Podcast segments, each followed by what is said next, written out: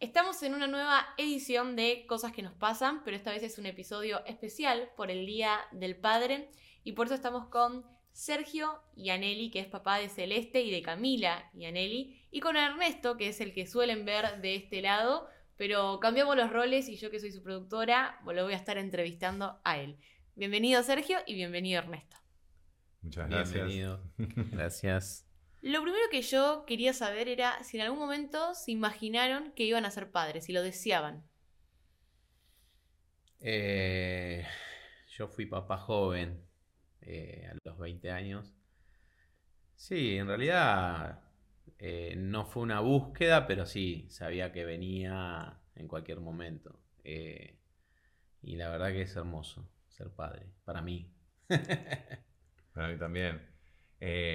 Yo particularmente, eh, al principio de la relación con, la mamá de Guille, eh, no estaba eh, charlado ni, nada de eso. Obviamente ya lo conté en otros episodios que Betina era su mayor deseo ser, ser madre. y cuando quedó embarazada, ahí fue cuando cambió todo. Y obviamente hoy en día ni, te cuento. pero sí, tenía el el deseo.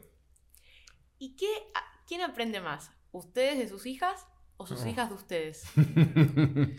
y mira, en mi caso aprendo mucho de, mis hijas, sí. Celeste, poneles. Te enseña en todo, en todo momento. En todo tiempo me enseña cosas que vos decís, wow, me quedo con la boca abierta y es mutuo, creo. Ella habrá aprendido de, de mí y bueno, yo hoy aprendo de ella. Sí, yo, particularmente eh, aprendo todos los días. Es como, es como volver al colegio de vuelta, es como una enseñanza completamente diaria con ella. Es, todos los días aprender algo y, ah, es hermoso, es hermoso volver, a recorrer el camino. Y específicamente, ¿qué fue lo que más aprendieron? Y eh, qué sé yo, o sea, para mí ponerle ser padre, ¿no? Y aprender de mis hijas es, es algo fuera de lo común, o sea, no sé cómo explicarlo. lo tenés que vivir, es, eh, es todo para mí, es todo y aprender de... Yo hablo más de Celes eh, por las cosas que quien la conoce por las cosas que pasó y, que sigue pasando, ¿no? Eh, aprendo a, estar a su lado, aprendo a, valorar, ella me enseña a valorar eso, a valorar mucho, tomar un vaso de agua, eh, eso, esos valores que no nos damos cuenta en el día a día, aprendo mucho de eso. Que, me sale me sale ponerme en entrevistador, me olvido que estoy entrevistado. Pero no, no, no, sobre todo con, tu, con, tu, remera, con la frase de ah, ustedes de, vivir no existir. Sí, de Celes. Y es, es, es, increíble, es, una, es una enseñanza de, la vida. Tal cual. Y con, eh, con respecto a Guille, y es como, yo, yo es como, que, no sé, es como me invitó a, Yo hice un cambio de 360 eh, grados. o sea, del momento de, que, fallece la mamá de Guille, hice un cambio de 360 grados. Y es como una... Em, iba a decir un chiste digo, que, me está enseñando a trabajar la paciencia y no. Nada que ver. Eh, pero, pero bueno, es, eh, en realidad sí estoy aprendiendo un montón con el tema de la paciencia, porque yo era cero paciencia y estoy aprendiendo a tener paciencia con ella porque es como que eso se lo tengo que enseñar. O sea, es como, yo sé que siempre digo lo mismo, lo que hicieron nuestros padres con nosotros, eh, ya está, no se puede hacer nada. Uno puede hacerlo de acá para adelante. Yo creo que con, sobre todo con la paciencia con nuestros hijos, yo aprender a tener paciencia con, mi hija eh, es espectacular y sobre todo, y sobre todo estas eh, enseñanzas diarias con ella de, de, acostarnos a la noche cuando voy a dormir y, estar los dos eh, cabeza para, mirando el techo y, y, que yo siempre le pregunto, ¿y hoy, qué aprendiste? Y ella me cuenta y ella me dice, ¿y vos papá qué aprendiste? Y digo, yo no aprendí nada hoy. Me dice, no, pero algo tenés que haber aprendido. Bueno, me acuerdo, le digo.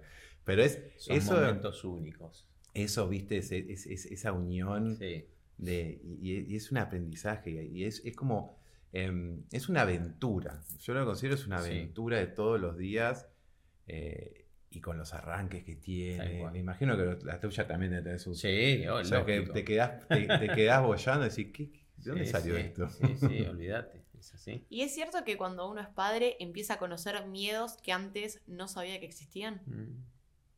A mí me pasó ahora. Eh, con lo que le había pasado a Cele con el tema de la leucemia, eh, que a los 14 años eh, tuvo.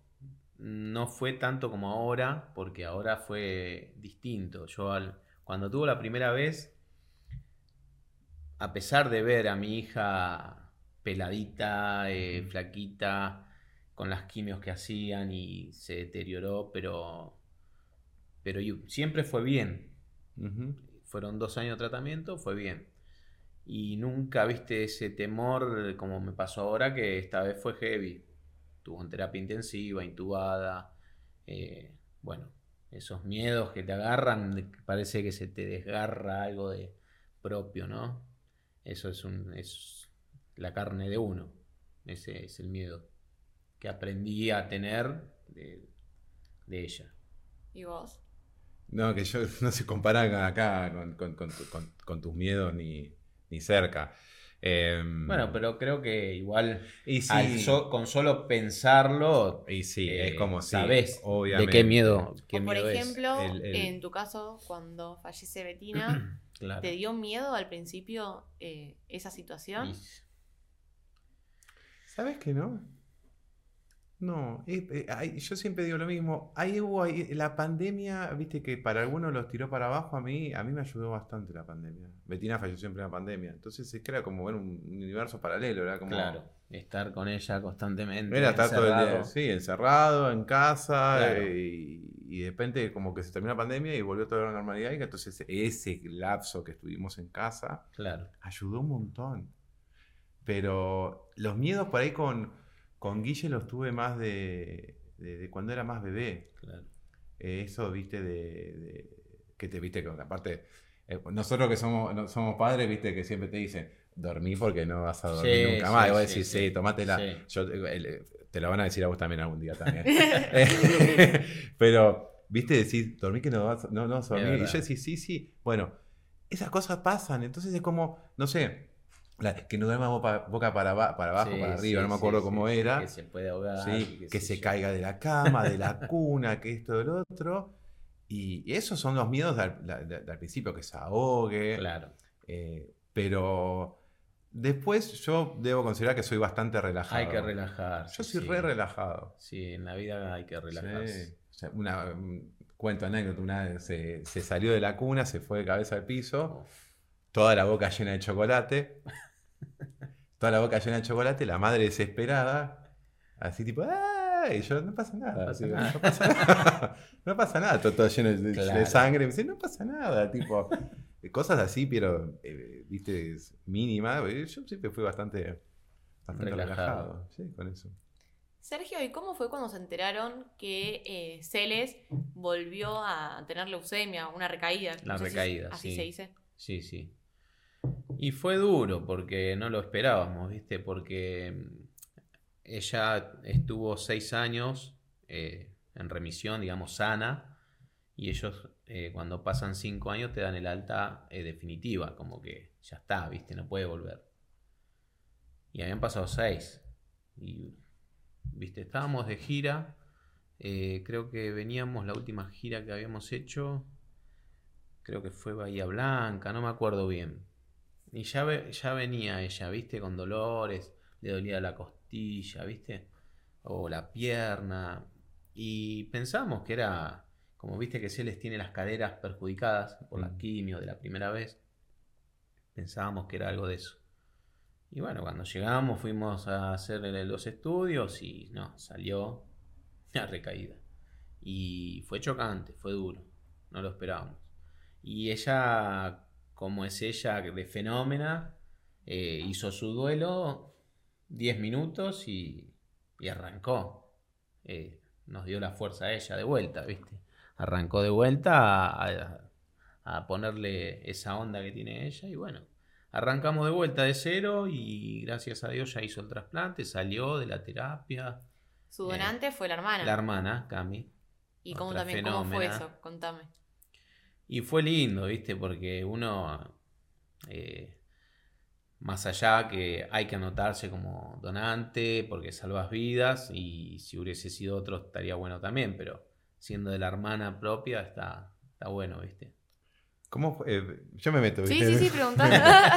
¿Cómo, ¿Cómo, fue eso? Porque la estaban, estaban buscando el donante y no era 100%. No, era, eh, no claro, el tema es así. Eh, ellos primero van con los hermanos. Sí. Después van con los padres, si es que el hermano no es, y si no, los padres no son, van a un banco que, que es mundial. Pero como Cami era un 80%.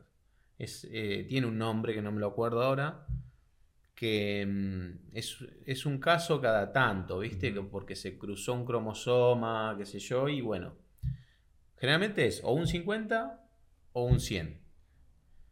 Ahora están evaluando que es mejor que sea por el hermano, si es un 50, o en este caso fue un 80, que uno que no sea familiar de que sea un 100. Es mejor eh, debe, hacer, debe haber algo de, en la sangre de que no solo evalúan esa compatibilidad, ¿viste? En un momento mencionaste el tema de la fuerza y preguntarle si en algún momento ustedes fueron fuertes por sus hijas o eh, sus hijas fueron las que le dieron la fortaleza a ustedes. A mí sí, no, a mí la, fortaleza que me, dio Guille es, eh, no tiene nombre. Es como, siempre yo le digo, es, mi motor. Es quien me, por, quien me levanto todos los días. Es eh, tener que, eh, tener una, no sé, es una obligación estar con, eh, con, ella y criarla. Y, y, lo mismo, es como. Es, es, es, es, es, lindo, es muy lindo. Es muy lindo. Sí, sí, tal cual. O sea, eh, uno se hace fuerte, sí, la fortaleza te la dan ellas. O sea, yo en particular soy muy creyente en Dios, me da la fortaleza Él, primero Él y después sé que viene todo por añadidura, como dice, ¿no? Eh, y bueno, eh, pero sí, es como te dije antes, un pedazo de mí. Entonces te da la fuerza, te da. Sí. Uno se hace fuerte porque sabes que si vos no sos fuerte, yo te hablo siempre de, lo que pasó con Celes, ¿viste? Eh, si vos no te haces fuerte, vos querés que ella te vea fuerte a vos para que ella la luche. Y a la vez ella debe pensar lo mismo, no sé, ¿viste? Porque ella siempre dice eso, que si no fuese por, los, por nosotros que la ayudamos, y yo digo lo mismo, si no fuese por ella que, que le pone esa onda, yo, ¿viste? No sé. Es, es un buen... Es, un, ida y vuelta. Es, pero es, y de vuelta y un equipo. Es un equipo. Es un equipo. Tal cual. Completamente un equipo. De, sí, sí, toda la familia. Esa, se retroalimenta. Sí. Sí, sí, es así. Es así. ¿Y la frase vivir, no existir es de Celes? Es de Celes, sí. Y sí, significa eso, que hay que no solo existir, porque hay muchas personas que existen pero no viven. Entonces tenemos que vivir y no existir solamente. Y disfrutar también. Por eso el vivir y no solo existir. Tengo un pedacito acá del eh. libro de Cere. Ajá. Dice, y les quiero preguntar después, nos acostumbramos a que sea algo normal estar vivos, a que todo esté bien o que nuestra familia esté sana, a tener un trabajo, a tener comida, a poder respirar, a creer que jamás nos va a pasar nada, que las cosas graves siempre les tocan a otros. No creo que sea un acto egoísta, sino que simplemente nos acostumbramos a vivir y de esa forma vamos perdiendo el valor que tiene. Aprendí a valorar y disfrutar lo más simple, sin desear más de lo que tengo en este preciso momento para ser feliz. Hoy decido cada día agradecer, no mirar lo que creo que me falta y vivir la vida al máximo, no conformándome simplemente con existir. Y cuando te vi la remera y yo quería leer esta frase, ¿en algún momento sintieron ustedes que se habían acostumbrado a vivir y que no la estaban disfrutando? Y yo creo que sí, que uno se, adapta al sistema, ¿viste? Y, te deja llevar hasta que en mi caso me pasó esto y, y te hace un clic, decís, pará. O sea, y bueno, a, la primera vez que le pasó a Celes, eh, empezamos con, con, este tema que ella escribió y, bueno, eh, 8.000 chicos están leyendo el libro de Celes en los colegios y veníamos viajando y, y, cuando lo haces decís, está buenísimo porque esto es, vivir, eh, digamos, acompañar. siempre, como decías vos, es un equipo, ¿no? estar en familia, pero los hijos hay que, hay que vivirlos, hay que disfrutarlos. Porque yo eh, tengo un taller mecánico, soy mecánico, y me pasaba de las 8 de la mañana hasta las 8 de la noche, llegaba a las 9 y no, como decís vos, estás acostumbrado al sistema y no, y no te das cuenta, no te das cuenta, todo es, eh, viste, no te digo que para mí todo era plata, ¿no? Porque eh, te digo que no, pero sí el sistema tenés que ir a laburar y tenés que, viste, y no lo, no lo disfrutas.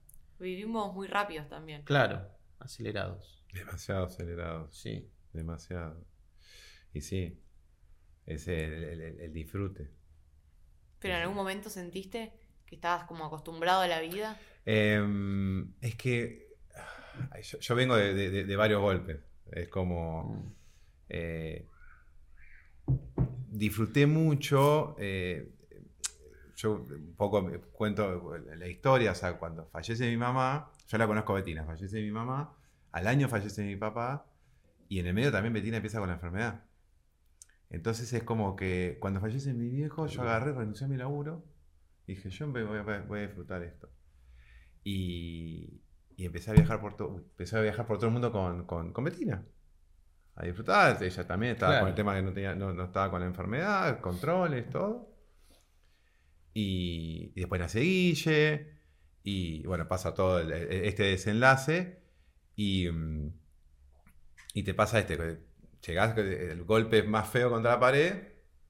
Y a partir del momento decís, bueno, es hora de, empezar a, a, repartir de vuelta y empezar a disfrutar lo que, lo que uno tiene. Y es ahí donde viene el gran cambio, donde viene todo, todo esto nuevo que, que, empezamos a, explorar. Y, es lo mismo, agradecer. Yo siempre digo, agradezco por lo que puedo disfrutar, por lo que tengo y no por lo que no tengo. Exacto.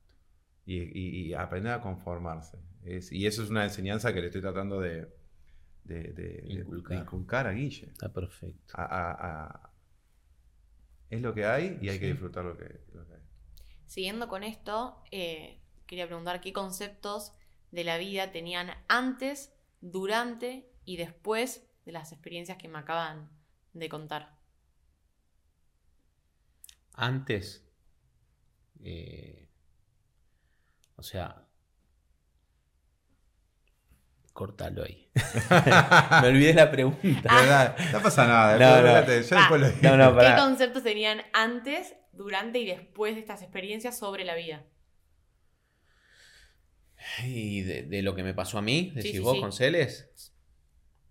Y bueno, el concepto era lo que hablábamos recién. El antes era vivir el día eh, metido en un sistema donde es la vida. Te, te dejas llevar, trabajás, llegás y no disfrutás. No disfrutás. Creo que no lo disfrutás. Eh, pensás que lo disfrutás, pero no lo disfrutás realmente como hoy yo lo disfruto. Disfruto a mis hijas. Yo inclusive dejé hoy, eh, dejé el taller.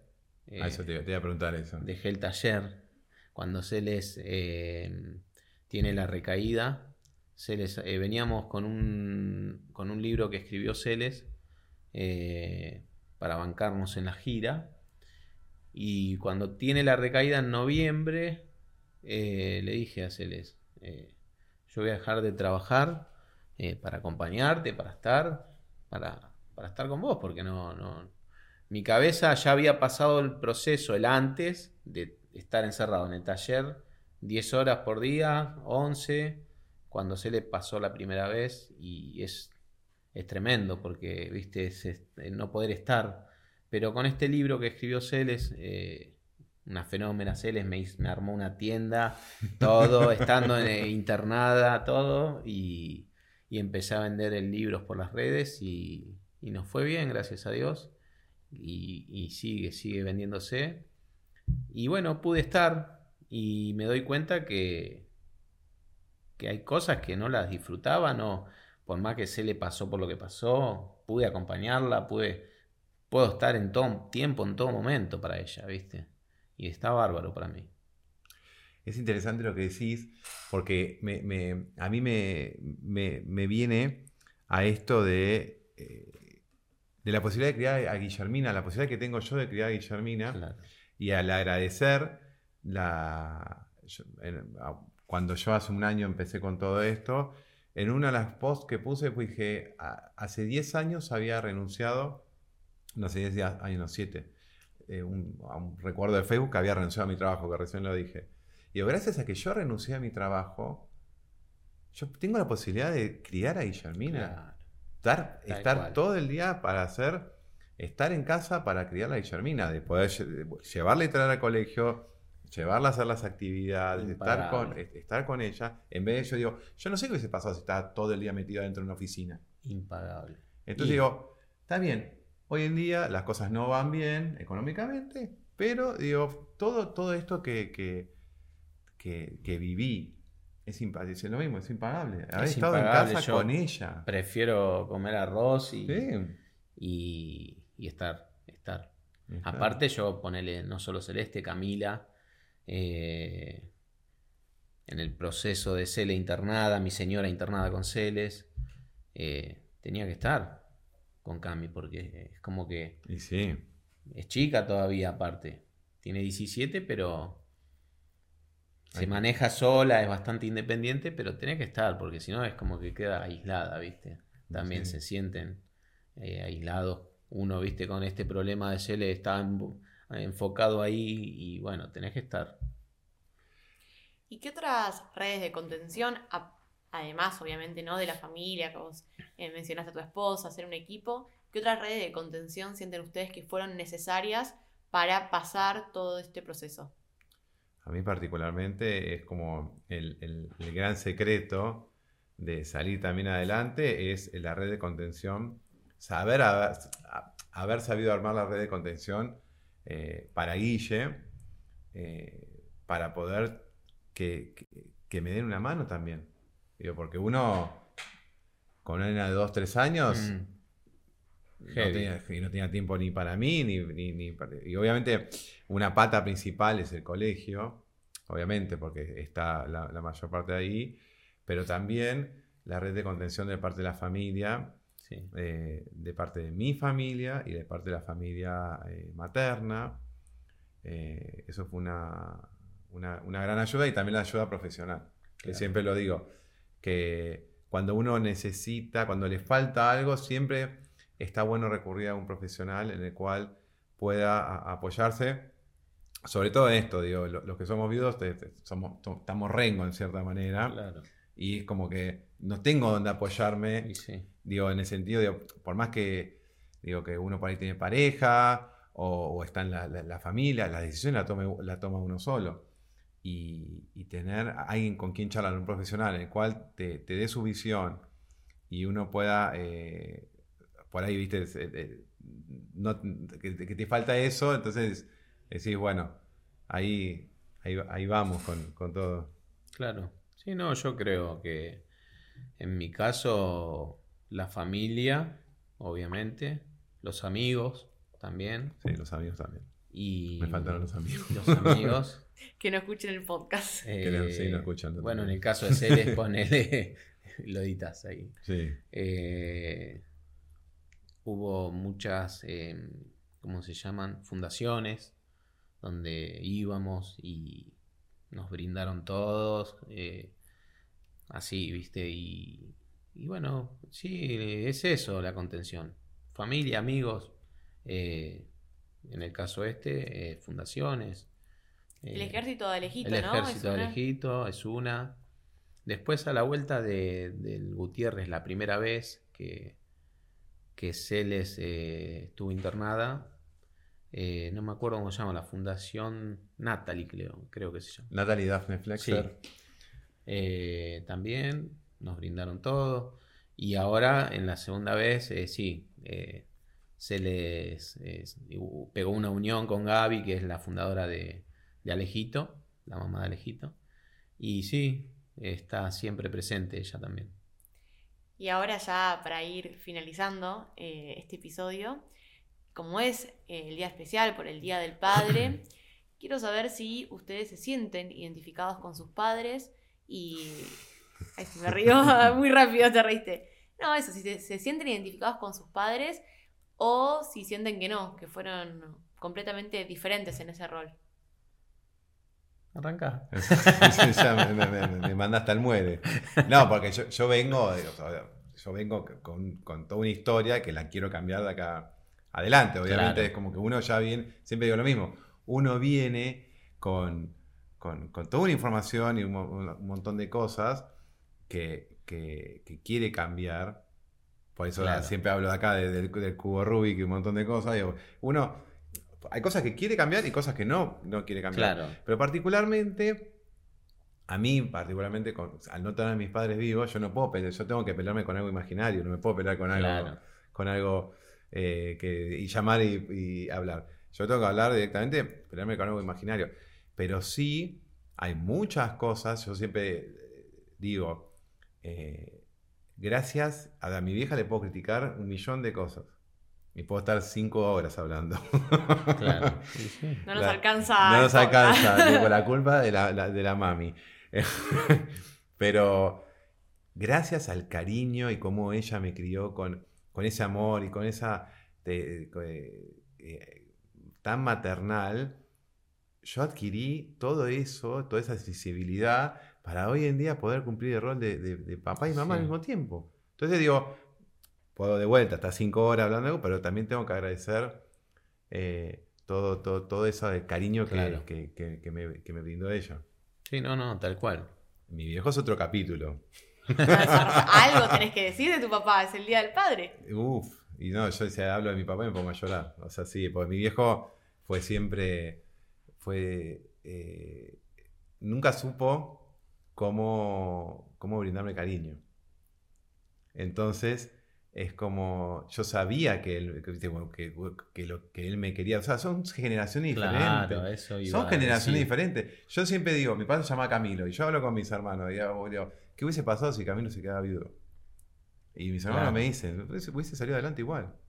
Eh, pero viste como eh, mi viejo era muy seco, era muy rígido. Pero a veces también los padres, y esto desde la experiencia personal, demuestran más con las acciones que con las palabras. A veces no hace falta que te digan un te amo, un te quiero para darse cuenta que... Ya lo sé, pero otra cosa eh, es, son dos cosas completamente diferentes. No es un te quiero, o bueno, vos estuviste presente cuando estuvo acá Mercedes Funes, que yo le dije, mi viejo en su vida me dijo te quiero. Pero eh, yo sé que él me quería, o sea, yo sé que me quería. De hecho, yo lo lloré muchísimo más a mi viejo que a, mi vieja. Eh, pero de él aprendí todo esto de, de, no sé, de transmitir. Mi viejo me transmitió un montón de cosas. Yo escucho un auto, de, yo soy ferrero, te aviso. Ah, yo escucho un auto, eh, un auto de un motor de carrera y me largo a llorar.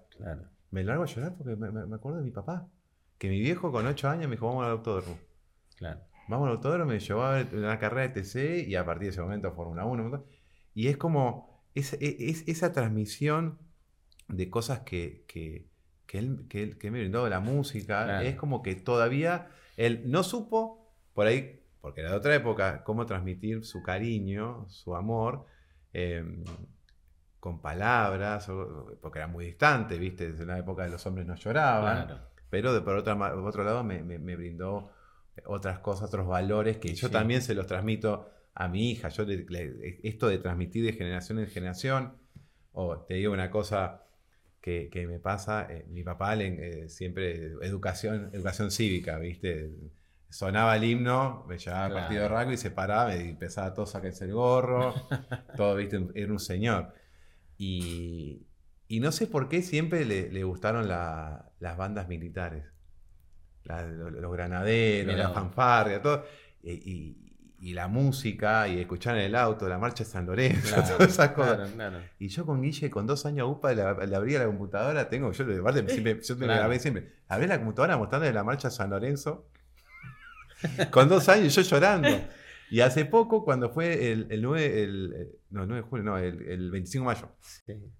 también me- le empecé a hablar del 25 de mayo, porque era mi viejo era que me, que me instruía esas cosas. Claro. Y transmitiéndole y mostrándole otra vez. Me dice, papá, ¿por qué lloras? Le digo, pues me vas a acordar a mi papá. Le digo. Y también eh, creo que de tu papá, por lo que estuve leyendo y por cosas que te escuché, esto de la ayuda hacia el otro, ¿no? Él se dedicó a un campo eh, al ser médico, que, Sí. que es tanto el tiempo pendiente de, de lo que le pasa a la otra persona y quizás Sí. de ese lado también aprendiste algo. Sí, mi papá, siempre le digo, mi papá era muy generoso y ayudaba a mucha gente, a mucha gente. Esa, esa, esa vocación que tenía de médico, y, y era, era médico y era muy amigo también de sus amigos, y, y siempre estaba ahí presente para, para extender un- una mano, un abrazo y, y ayudar. Y yo creo que eso, ahora me, me estás empezando a, a, a, a- a pasar así, Sí, a- a- a clavarme el dedo. Yo creo que eso lo, lo- lo aprendí también de, de él mucho. ¿Vos, Sergio? No, yo comparto, o sea, mi viejo es de otra generación, lógico, ¿no? Eh, lo que me identifica o que aprendí es eso, es que me dieron los valores del respeto, eh, que es lo mismo que, como dice Ernesto, transmitírselo a, mi, a mis hijas. Eh, después, como es él, él es- no es, yo soy muy activo en el sentido, como dice él, eh, amigos, eh, deportes, y mi viejo nada que ver, mi viejo en ese sentido nada que ver. Él es eh, pasivo en la, la tele, en ¿Lo seguís teniendo a tu papá? Sí, gracias a Dios, sí, a los dos. Pero. Y viven en, en la costa. No, creo que me identifica eso, ¿viste? Lo, todo lo que me. El cariño, e- es una persona, un Tano de antes que no, Sí. como dice Ernesto, no te va a decir un te amo en Sí. tu vida. O sea, no sé, pero lo- a mí lo que me pasó, esta recaída que tuvo Cele cuando estuvo en terapia intensiva, eh, hablaba todos los días con mi vieja, mi viejo no me llamó nunca. Cuando se le sale, pero porque yo ya lo conozco, eh, cuando se le sale de la intubación y se repone, qué sé yo, eh, ahí me hizo una videollamada y no me podía hablar. Eh, ese día eh, se largó a llorar, o sea, hablándome y me dijo, no te pude llamar antes. O sea, es como dice ella también, o sea, no solo con las palabras, sino, viste, ya te lo demuestra, que te quieren todo, pero bueno, son esos tanos, viste, duros pero frágiles para Sí, de- demostrar. De, otra, de otra generación. De otra generación. Son de otra generación. Tal cual. Y bueno, como Ernesto incorporó a, a la mamá también para darle el lugar a tu mamá, que Ah, y bueno, viste que sí. muchas veces el Día del Padre también eh, hay gente que lo festeja por el Día de la Madre y sí, viceversa. sí, sí. Así que dale No, lugar yo a- creo que con mi vieja sí me identifico más en, en- es muy activa ella, ¿viste? Eh, y sí, ella está, está, cuando tiene que estar, está, es eh, más parecida. Me identifico más con ella. Hay una, hay, hay una cuestión, eh, hay una cuestión. Eh, ¿Querés hacer una.? un- No, no, no. No, no, me quedé pensando eh, con esto que dijiste recién, lo, de, lo, de, lo del día de, de la familia. Sí, que en los colegios te En lo la colegio- así. pero es. re- ah, por ejemplo, Ah, sí, en el colegio familia, de ¿verdad? Guille no se festeja nada. Se festeja el día de la familia. Pero generalmente festejan el día de la familia y el día de la madre. Sí. Yo una vez tiene un comentario en las redes y. Sí, yo me acuerdo Me que bajaron festejaba el Día de la con Familia con en el colegio. ¿Por qué el día de la, de la madre? ¿Por qué el día de la madre se festeja el día de la familia y por qué no el día El del Día del padre? Padre, Porque claro. hay un montón de, de- de- de- Hay un montón de prejuicios, creo yo. Mm. Sí, Primero por eso. Y después, justo hoy, antes de venir acá, le contaba a una psicóloga que iba a venir. sí, Y me dice, bueno, a mí me pasaba que cuando ella estuvo en terapia intensiva, porque tuvo una CB, sí. eh, siempre le preguntaban cómo estuvo esos 10 días su mamá. Y ella respondía, no, mis papás estuvieron muy tristes, incorporaba al padre, Claro. porque es como que sí, se hace una división quizás, eh, que no pasa en todos los casos, obviamente, que... No, pero ¿por qué el día de la familia es el día de la madre y el día de la familia no es el día del padre? Ese es el. Ese, eh, Y yo, es lo- para- yo he ido al Día de la Familia en el colegio y no me, no me acordaba que era el Día de la Madre, mira. Es el día, es, es- es así. Siempre es el día de la familia. Y bueno, a mí me pasa, eh, yo siempre cuento intimidad, en el chat de mamis, cuando empiezan feliz día, saben que pues, todas de repente dicen feliz día, de repente sale una y dice feliz día de la familia. Y ahí empiezan Claro. todas, se dan cuenta. Feliz día de la familia, feliz día de la familia, feliz día de la Claro. familia. Pero bueno, viste, es, es como. A mí lo, es, lo, es lo- es lo más normal, porque es, hay que aceptar también. Claro. O sea, Guille no tiene mamá, bueno, es así la vida, viste. Y es lo que le toca a cada uno, ¿no? Sí. Eh, hay que aceptarlo, porque si no, es- te metes en, en la oscuridad si no lo aceptas. Eh, claramente, claramente. sí, hay que, es lo que toca y hay que aceptar. Si te está gustando este episodio, acordate de ponerle me gusta y darle un like. Bueno, continuamos en cosas que nos pasan. Esta es la segunda parte. La primera quizás fuimos un poquito más sentimentales y en esta quiero ir por otro lado, hablar sobre dos padres influencers No. que están en las redes sociales y preguntarles primero cómo fue el tema de arrancar en las redes. ¿En qué momento vieron que tenían exposición lo que ustedes publicaban? ¿Yo? ¿Te consideras influencer vos? ¿Lo tenés Tu en hija, tu- tu, hija te, tu, hija te, tu hija te puso el dijo Sergio Influencer. Sí. Perdón, en la biografía de Instagram está. Sí, Antes me, eh, Me lo antes maneja me- ella. Y sí. Mira, eh, Aparte ya Empezó tuviste- como una tuviste- joda, pero tuviste canje estuvo ya, bueno. canje, ya te hicieron regalo, o sea, ya. empezó en joda, pero me está gustando. Y sí. ¿Cómo es? Bueno, ¿cómo empezó? No, y con Celes, ¿con quién va a empezar? Esta chica me lleva para... Bueno, a raíz de lo que veníamos hablando, ¿no? De, de disfrutarlos y que me di cuenta que, que había que disfrutarlos a los chicos y qué sé yo. Y bueno, eh, siempre acompañé a Celes a hacer videos. Habrás visto cada video mío, quizás o no, no sé. Sí, sí, sí. eh, En la cuenta de Celes, eh, que me hacía hacer cualquier cosa La de los niños. que mis amigos me, me- me miran, ¿qué estás haciendo? Y bueno, estoy acompañando a mi hija. Y bueno, así arrancó y la gente también me empezó a conocer y después me hice una cuenta y qué sé yo, le me llevó, me llevó y, y ahí estamos. Y hoy estamos acá, gracias a Ernesto. ¿Y vos? Eh, yo, yo siempre digo, yo empecé más tímidamente. Yo es como que siempre tra- trabajé en las redes por, por- por mi trabajo, eh, pero lo personal, siempre, en lo privado, siempre, la- la- siempre me gustó mucho hacer historias y demás. El tema fue cuando dije, lo hago público y arranco. Y así fue, tí- tímidamente. Arranqué a hacerlo. Video. Se empezó por TikTok. Yo en TikTok empecé a hacer payasadas. Mira, Hacía payasadas y hacía los trends y todas Ah, esas cosas. Y me- yo me reía un montón. Y yo decía, me- me- hoy- Claro. hoy- hoy- el otro día me parece uno que digo, qué vergüenza, por favor, ¿qué hago haciendo? Es lo- Es más, no, nunca llegué a hacer lo de los bailes, pero eh, digo que Guille, no, sí hice un baile. Mejor no, lo- no lo vean. Lo vamos a ir a buscar después de esto, Sí, hice un baile claramente. porque Olvidate. encima fue, eh, lo peor de todo que le dije a Guille, ¿hacemos el baile juntos? No, me dijo. Bueno, yo lo hago solo. yo lo hago solo. Y lo- me lo puse a hacer y digo, qué vergüenza lo veo. Y, y- aparte, se los mandé a mis hermanos, y mis hermanos todos me, Claro. todos me pusieron unos emojis y me decían, me das vergüenza. ¿Y cómo, cómo se pasa de ser justamente alguien que está en lo privado, que te conocen tus amigos, tu familia y bueno, las, las personas que te vas cruzando en el camino, a ya ser alguien público, que capaz alguien en la calle te, te reconoce o te mandan un mensaje para contarte alguna historia? ¿Cómo, ¿Cómo fue ese paso de lo privado a lo público? A mí me gusta. Me gusta que la gente me, me salude. Me han saludado varios ya en la calle y yo digo, mira, gracias a Celeste. Eh, yo de chico me gustaba mucho la actuación. Eh, pero con el tema de mis viejos, como decíamos antes, eh, no tuve la oportunidad, viste, de, ir y qué sé yo. Y, y bueno, se transformó en Celeste, la guía de... Ella participó en unos programas, hizo una serie que todavía no salió y, y yo le dije, algún día me tenés que dar un papel, ¿eh? me tenés que meter, mira que yo quiero cumplir mi sueño. Y arrancamos con esto y me llevó a, a meterme en las redes y... ¿Y estás cumpliendo tu sueño? Eh, Sí, todavía no, no actué, pero ya voy a actuar.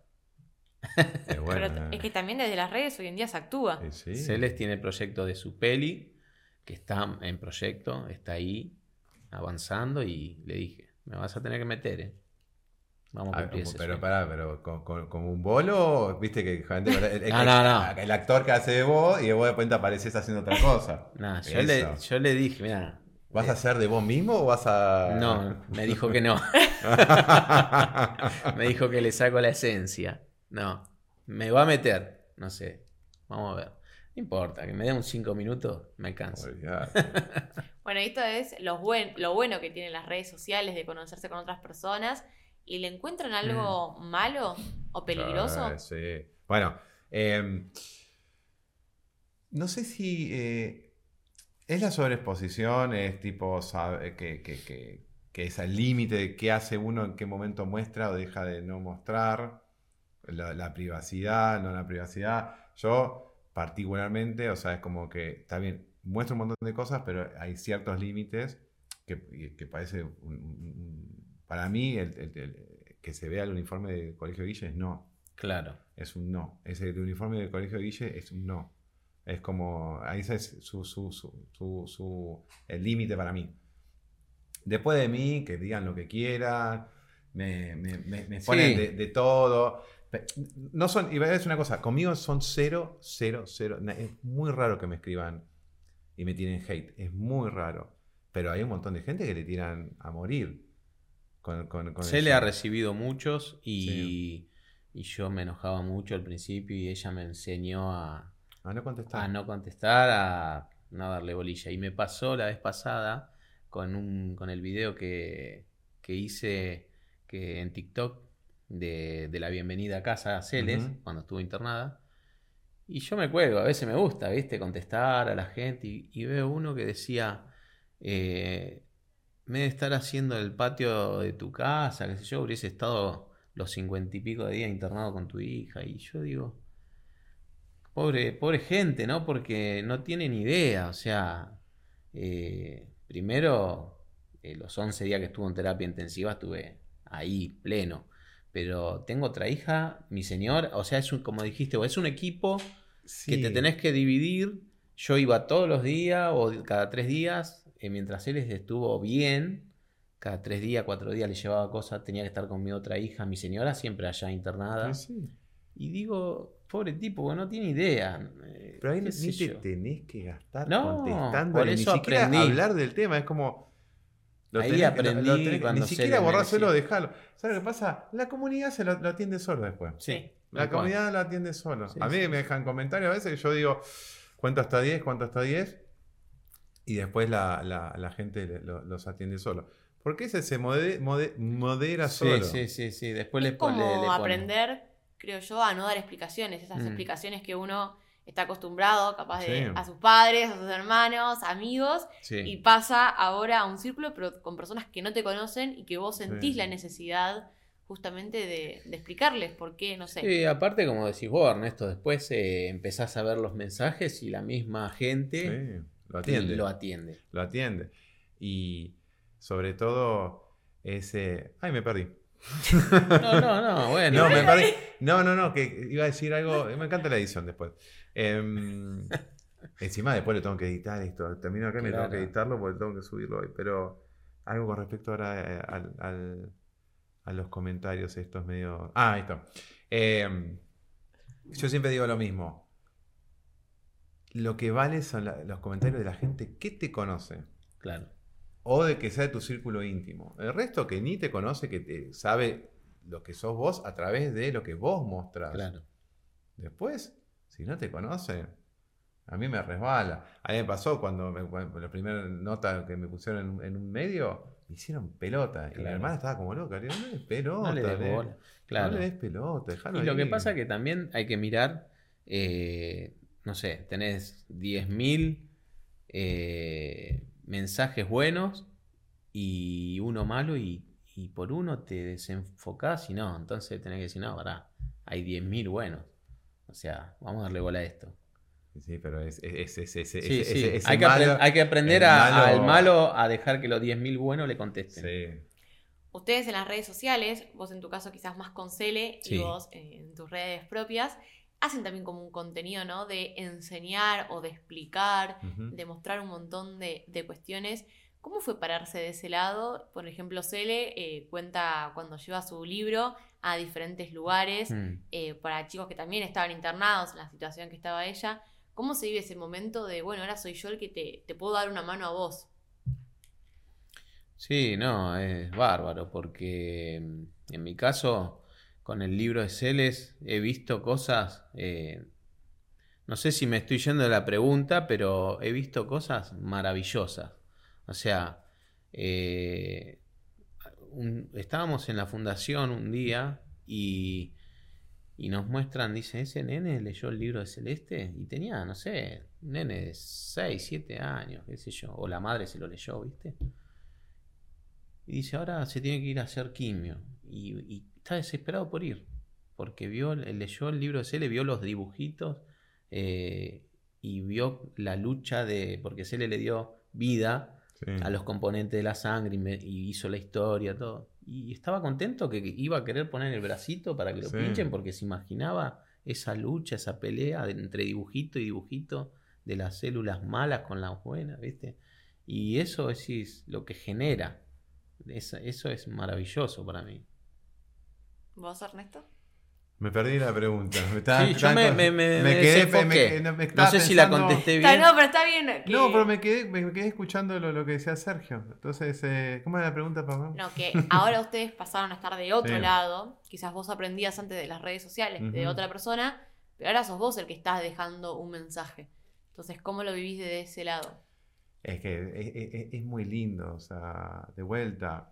eh, a, mí me escri- a mí particularmente me escribe mucha gente que es, que es viuda o que tiene Claro. enfermedades y, y sobre todo, yo siempre digo, así como vos te- ustedes tienen eh, vivir no existir, yo tengo es, eh, solamente lo que pasamos por esto se- sabemos de qué se trata. Es Claro. como eso de, empatizar con el otro. O sea, solamente lo que pasamos por esto sabemos lo que, lo que es realmente.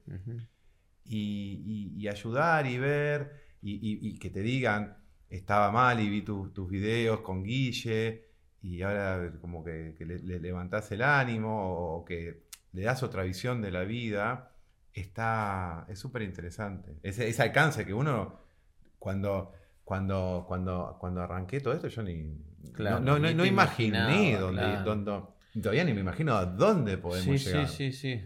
Ese es bárbaro el ayudar y, y ver lo que genera uno. Eh, yo siempre digo es visibilizar estos temas. Es como que uno visibiliza esto los, lo- lo- a- a- ante, an- ante todos. Sí, Y porque son más comunes de lo que pensamos. tal cual. ¿Y cómo manejan esto de que, esto que dijiste vos, ¿no? Que son más comunes de lo que uno piensa y a veces creo que les van a llegar mensajes o les habrá pasado ya de, de por demás, de que a veces no podés contestar a todo lo que la gente te dice. ¿Cómo hacen eso? Porque uno también quiere ayudar y al mismo tiempo no podés alcanzar a toda esa gente. ¿Le- ¿Les pesó en algún momento? Yo en particular eh, trato de contestar, eh, pero a mí es más eh, mensajes de, de no preguntas, sino de, de aliento Sí. por lo que está pasándosele ahora. Entonces son más alientos que, pero si hay alguna pregunta la contesto, sí. Y siempre eh, preguntándole a la jefa, ¿no? A Celeste. Cele, mira, hay acá hay un mensaje, ¿cómo hacemos? ¿Qué ¿Qué hacemos? qué se contesta? que se contesta. Bueno, Se le parece, es Sí. la mamá. Sí, Cele, los roles Cele, es una fenómena. maneja todo ella. Eh, a mí particularmente, em, yo contesto todos los mensajes. Yo Ah. me dedico, puedo estar todo el día contestando Claro. todos los mensajes, porque yo lo que siento, y la- que la gente te diga gracias por contestarme, Claro. yo digo, pero Ah, sí, lo- para mí es, tal normal- cual. es- es lo más normal. Yo, es como, me pongo en el lugar de la otra persona, que la otra persona está tomándose el tiempo de Sí. escribirte a vos y, y- y eso lo valoro un montón. Entonces yo les contesto a todos. Y si, por ejemplo, me ponen un corazoncito, le contesto con otro corazoncito. Claro. Hay cosas siempre que Claro, yo pongo claro. te abrazo, un abrazo grande. hay- pero cuando hacen preguntas, O me ha pasado también, che, mira, estoy por enviudar. Eh, como, como, como, hiciste, le digo, bueno, un consejo. Sí, siempre, siempre- yo siempre hablo de la paciencia, que bueno, de vuelta del tema que, que, que- Sí. que empecé a desarrollar, que hay que tener paciencia, que todo se acomoda en la vida, que hay que estar tranquilo. Y, y ese mensaje, y, y yo tengo la suerte y la desgracia de tener muy buena memoria, Claro. muy buena. Entonces yo me acuerdo todos los nombres y todas las cosas que pasan. Y cada tanto me vuelven a hablar y ¿y cómo está tu tema? Y dice, ay, gracias por acordarte. Y ese Claro. es que es- es- yo siempre le digo a si yo le, le con- le pregunto algo a alguien, me gustaría que me conteste también. Claro. Entonces Lo digo, que es pasa- ponerse en el lugar del otro. A mí lo que me pasa últimamente es que Celes Sí, tiene tantos seguidores y tantas preguntas que no da abasto sí. y quizás hay un montón que se le pasan por alto y. ¿y qué pasa? Me mandan a mí y saben que yo contesto. Entonces, eh, como decís vos, uy, gracias, sabés que le mandé a Cele y no me, no me contestó y, bueno, eh, y yo me engancho. A mí me gusta y contesto. sí, y por eso pregunto, porque son generalmente son mensajes que son para Celes, pero me lo mandan a mí porque saben que de la única forma de llegar quizás a ella, porque ella contesta mucho, a veces se cuelga, viste, mucho en contestar, pero son tantos los mensajes que le llega que no, no da abasto. Entonces, sí, me mandan. también. y me mandan, me mandan a mí y, y ahí estoy o mandando o, o consultándolo con ella, viste, porque son mensajes para ellas también. En el principio de, de este segundo episodio yo les decía a ustedes, bueno, son papás influencer, pero se consideran que están as- eh, influenciando a alguien, pero del buen sentido, o quizás podrían definirse como comunicadores. ¿Qué es lo que son? Nos vamos a decir Instagramers. Instagramers, Instagram. A mí, TikToker. TikToker. yo soy. ah, Bueno, a mí me dijeron papá de. TikTok, me dijeron el papá de TikTok. eh, eh, yo me. No, no sé qué me considero.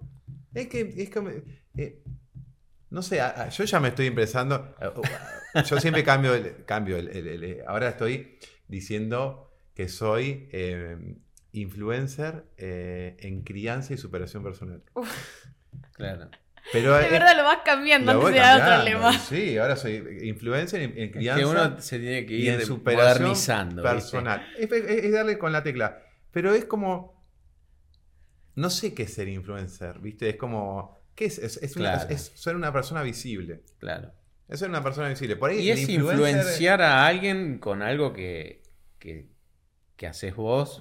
Eh, yo no sé qué soy realmente, porque yo arranqué con Celes haciendo videos graciosos y, Sí. y bueno, hoy eh, estoy con el tema de Celes, con la enfermedad y contesto Sí. muchos mensajes de esos, me preguntan, eh, la vez pasada me llegó un mensaje también, eh, disculpame, quería saber qué, qué leucemia ten- tiene, tuvo Celes, porque yo arranqué también y bueno, todo mensaje relacionado a la enfermedad.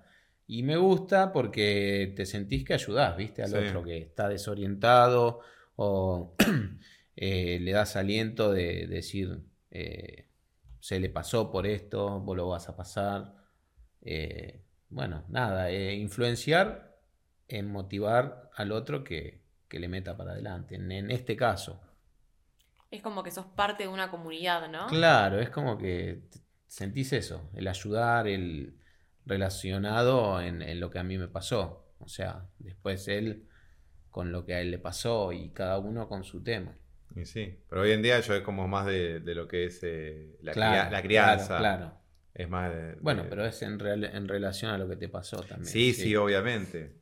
Pero bueno, es como la palabra influencer está medio. No, Sí. sé, no sé si mal vista, pero es como. Es muy marketinera. Sí, Es muy marque, marketinerosa la, la palabra sí, influencer. sí, sí. Ahora me gusta más el Instagram. Ahora Instagram, ¿ok? Y yo les de- decía, ¿no se creen comunicadores quizás desde su lugar? Sí. ¿Vos? Sí, sí, sí, yo me. me- o sea, eh, el ejemplo claro es el último video de la torta. En el cual Guillermina, o sea, la serie de, de eventos de- de- de- del aniversario de la muerte de mamá, Ujú. Guillermina, yo le dije, yo voy a hacer el podcast con tus tías y voy a hacer un video para tu mamá. ¿Vos qué querés hacer? Yo quiero hacer una torta para festejar. Eh, y hacer una fiesta, me dijo. Y, y yo dije, eso lo tengo que comunicar. porque ese mensaje es importante. De hecho, yo, eh, una de las preguntas que, que hiciste en ese momento, de, yo siento que aprendo un montón. Yo le tenía, se murió mi mamá, se murió mi papá y se murió mi mujer. Yo a la muerte la tengo. Claro. Tipo, le tengo el cagazo más grande, pero después Guillermina me está enseñando. Claro. Ah, Guillermina me está enseñando a no tenerle miedo a la muerte. Y seguro. Y esto de festejarle, festejar, conmemorar, lo que fuese, pero digo fuese porque me pusieron en los comentarios, se conmemora, no se festeje. Yo le puse, a ese le puse, yo le digo festejar, vos decirle como quieras. Claro. Yo hago lo que quiero. Sí, ya llega un punto que la paciencia... no, no, no, porque yo digo, no, no me vengas con, no me vengas con, cosas. Pero ese, y eso de, de, es, hay que comunicarlo eso. Porque hay gente que le tiene miedo a la muerte, porque es, obviamente, es, todos le tenemos miedo a la muerte porque no sabe qué pasa después. Nadie sabe, nadie volvió salvo Víctor Zairo. Pero, eh, todos le tenemos miedo a ese cambio. Y si vos, si vos empezás a comunicar tan chica, y eso es re loco porque, eh, no sé, probablemente, como decís vos con, con, Cele, que, que, Cele es, como es también por vos. ¿entendés? Y Yamila probablemente es como es. Claro. Por, por, por, mí, o sea. Obvio. Esto, perdón, esto que hablábamos al principio, en un momento que estaba en el episodio, vos dijiste que con Guille le enseñaste contramano. Porque Guille sabe más de la muerte quizás de lo que es la vida. Claro, pues todavía no le enseñé. pero vos fuiste el comunicador primero de ella. Por eso, pero es como, yo ya, es como, ya sabe lo que, ya sabe lo que, lo, que es morir. Pero no, todavía no, no, no, aprendió lo, lo, que es nacer. O sea, un montón. De hecho, el otro día me hizo una pregunta me dijo, papá, yo soy adoptada. Y yo me dije, viste, me quedé. ¿Dónde lo sacaste? Claro. y fue, fue, fue derecho. ¿Dónde lo viste en YouTube? Le dije. porque, digo, porque yo no lo salí con vos todavía esto. Entonces. Está todo ahí. Claro. Y, y es esto, es la, la comunicación. Esa, y yo dije, eso específicamente, celebrar el, el, aniversario de la, de, la, de la, muerte de mamá, eso, eso hay que comunicarlo. Porque das otra visión, sacás podés sacar tranquilamente a alguien que está mal por ese tema. Claro. Que lo ve una nena de, una nena de tres años, ya tiene, va, cumple seis años dentro de poco. Una nena de seis años que tenga esa visión, digo, eso hay que, eso hay que comunicar. Hay otras cosas también de Guille, cuando fue lo de que quiso visitar la casa de la mamá soltera, también es como esa necesidad de comunicar y un montón de gente, yo leí los comentarios, se sentía identificada de lugares a los que no podía volver o que no, que no quería volver porque por ello, sino porque sentían que le iba a hacer mal a un otro, en este caso a un hijo, una hija. Y vos lo, mostraste y mucha gente que empezó a decir, ay, podría hacer lo mismo, a ver qué se siente, qué, qué pasa después. Sí, no, no, ese, siempre le digo la ópera prima, ese fue el, el primer video que voló por el aire. Pero es como, pues de vuelta, es, ella me está enseñando a mí esto, o sea, e, ella eh, me, enseña. Es como de vuelta volver a empezar y aprender un montón de cosas. Y eso de quería ver la, casa de la madre, ella, ella, ella. Y, sí.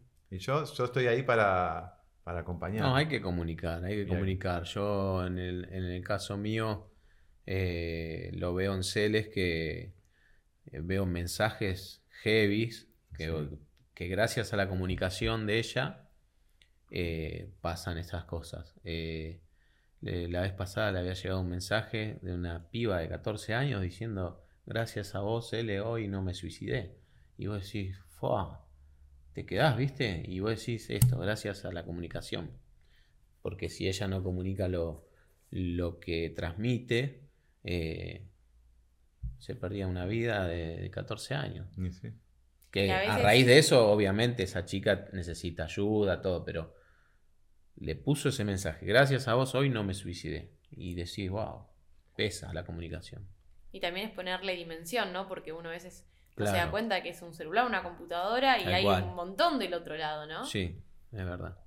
Y ahora, eh, bueno, ¿qué piensan que va a pasar en el futuro? O sea, ¿qué desean de acá en adelante eh, siendo influencer o comunicadores? Como quieran llamarlo. bueno, a mí eh, en particular que se dé el tema de, los proyectos de acompañar a Celes en, la película. Que me pongan la película. Ser el protagonista.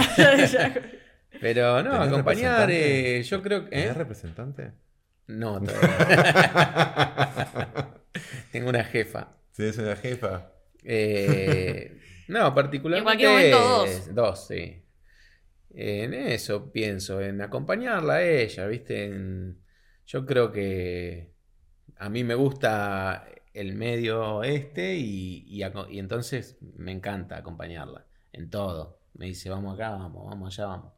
El sueño nuestro es hacer la peli y después eh, Motorhome. Uy. Ah, ya, ya, ya, ya hablé. ya- perdón, eh. Yo ya estuve hablando con tu hija de Ah, Motorhome. bueno, listo. Yo ya estuve hablando con tu hija de Motorhome Bueno. porque, porque es- eh, mi hermano tiene uno. Claro. Mi hermano tiene uno, pero para Sí, nueve sí. personas. Y cuando Sí, estuvimos en la ruta, me empezó a hablar. Me dice, contame de Motorhome. la Sí, tirada". yo, no, de y mi yo le decía, Gile, meto que te cuente.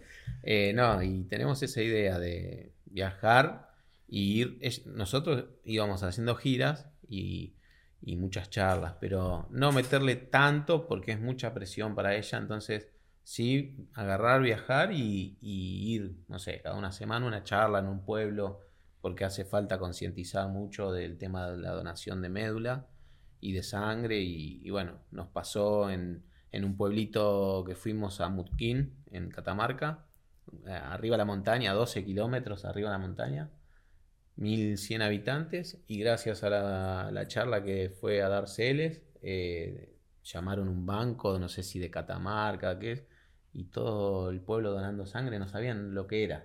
Entonces, concientizar Sí. es bárbaro. Y, y bueno, eso, eso me gusta, acompañarla a esos proyectos. ¿Y vos?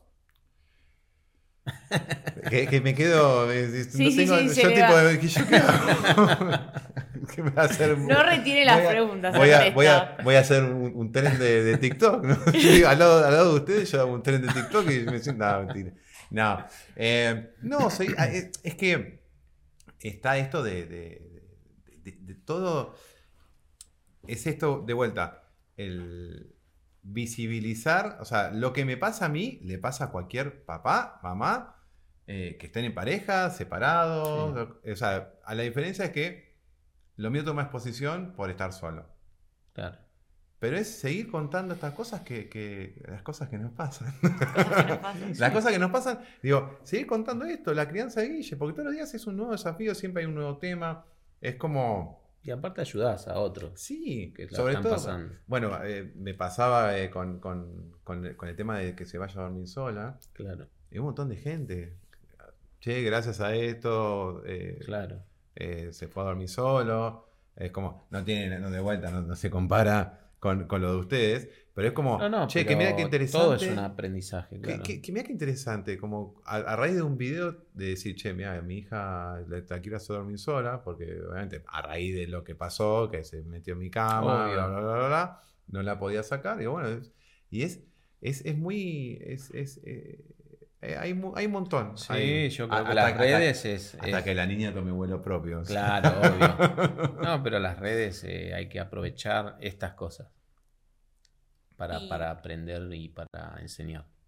Y la última pregunta, que en realidad va a ir más para Sergio, porque la de Ernesto ya sé la respuesta, ya la, la habló en otro podcast. Yo estaba justo, me, me agarré con el cubo Rubik y una vez vino una invitada que se llama Mercedes Funes, una periodista, y le dio otro sentido. Porque Ernesto, en esto de cosas que nos pasan y del cubo Rubik, él lo que decía es que, bueno, siempre hay una manera, aunque a veces tarde más, en que vos podés volver a acomodar y que Claro. quede en estos colores. Y Mercedes dijo otra versión que dijo, bueno, no, a pesar de que esté así desastroso como lo dice yo durante la entrevista, está bien porque es la vida que tengo y con lo bueno y con lo malo es eh, lo que tengo, ¿no? Claro. Así Sí, había eh, dicho. Yo estoy tranquila de esta manera. dijo. Claro. Y de esta manera. ¿Con cuál te sentís más cómoda? ¿Con la versión de Mercedes Funes o con la versión de Ernesto Raspo? De tener todo ordenadito. Eh, Claro, de que a pesar de todo se puede volver a estar en Eh, esto sí, o sí. aceptar. No, a mí me gusta esa. Me gusta la de. Ernesto, la de... no, ordenado. Y uno trata de ordenar todo, siempre. Quizás no te sale, pero lo intentás. O sea, a mí me pasa eso. Yo trato de, de- de ordenar y que salga. Y si después no sale, intentarlo de vuelta.